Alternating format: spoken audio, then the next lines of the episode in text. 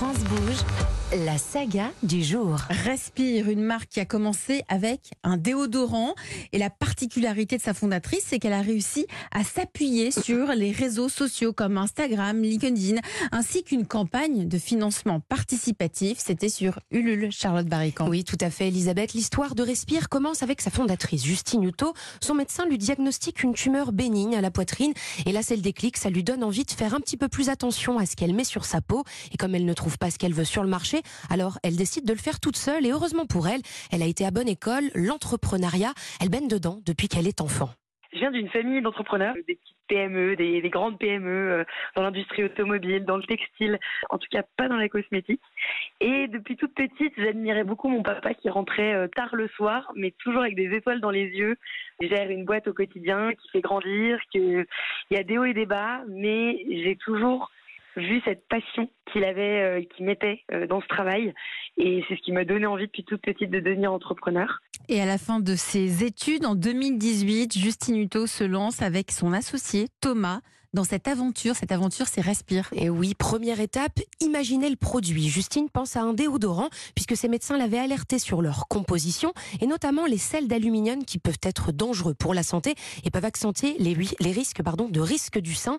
Et c'est de ce premier produit qu'est née l'histoire de la communauté Respire grâce à une rencontre. On a rencontré euh, Véronique, une docteure en pharmacie qui a son laboratoire en Bretagne, qui a été touchée par euh, mon histoire, notre projet, et qui a accepté de nous accompagner, donc euh, qui nous a aidé sur toute la recherche et développement pour travailler la formule, euh, même la retravailler et retravailler. C'est plus d'une centaine de formules qu'on a testées avec elle pour trouver euh, la formule la plus clean et la plus efficace.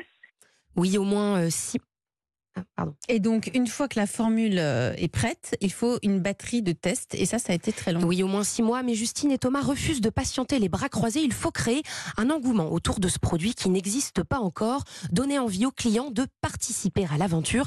Et pour ça, ils ont donc l'idée de créer une communauté de futurs clients grâce au financement participatif. Ils passent donc par Ulule. Et là, les compteurs explosent. En un mois, 210 000 euros sont collectés. Le gros avantage de, du financement participatif, c'est que pendant toute cette campagne, on crée une communauté.